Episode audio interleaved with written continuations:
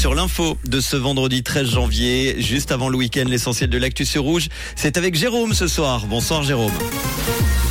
Euh, bonsoir à tous. Réveil en sursaut ce matin à Lausanne pour les habitants d'un immeuble à cause d'un incendie.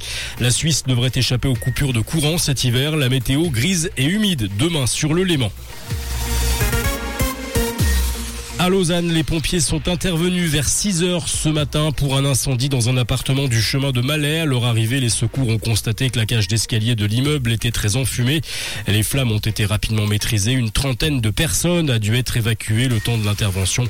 Une seule a été transportée à l'hôpital. La police judiciaire de Lausanne procède actuellement aux investigations afin de déterminer les causes du sinistre.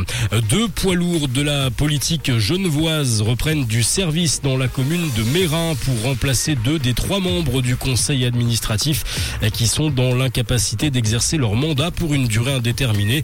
Le conseil d'État genevois annonce ce vendredi la nomination de l'ancienne maire PS de la ville de Genève, Sandrine Salerno, et de l'ex-conseiller d'État écologiste Robert Kramer, deux nominations qui sont donc provisoires.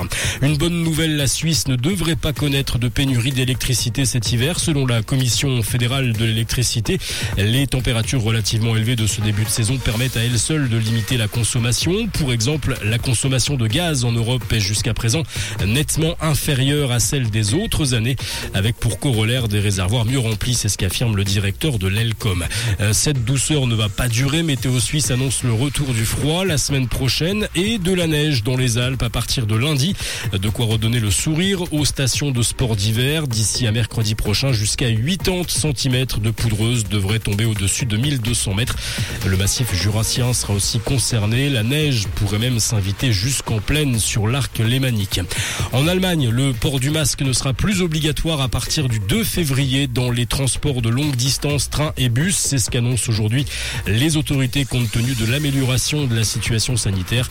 Toutefois, les personnes vulnérables sont encouragées à continuer de porter le masque dans les transports. La Russie dit avoir pris le contrôle de Soledar, une petite ville située à l'est de l'Ukraine à l'issue d'une bataille féroce.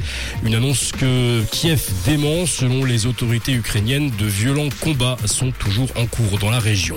Et puis enfin, côté musique, un retour qui ne passe pas inaperçu, celui du groupe français Mickey 3D qui revient avec un nouvel album ce vendredi. Nous étions des humains, c'est son nom, un opus qui euh, comporte 12 morceaux. Mickey 3D n'avait plus sorti de disque depuis 7 ans maintenant. La météo pour demain samedi de plus en plus nuageuse, nous dit Météo Suisse. En matinée, le temps va rester globalement sec, mais les précipitations vont finir par s'imposer le long du Jura et sur le nord du plateau, avec une limite pluie-neige vers 1800 mètres. Les températures minimales autour de 3 à 4 degrés sur l'arc lémanique. Les maximales 8 degrés demain à Montreux et à Nyon, 9 à Lausanne, jusqu'à 10 degrés à Genève. Très belle soirée sur Rouge. C'était la météo, c'est Rouge.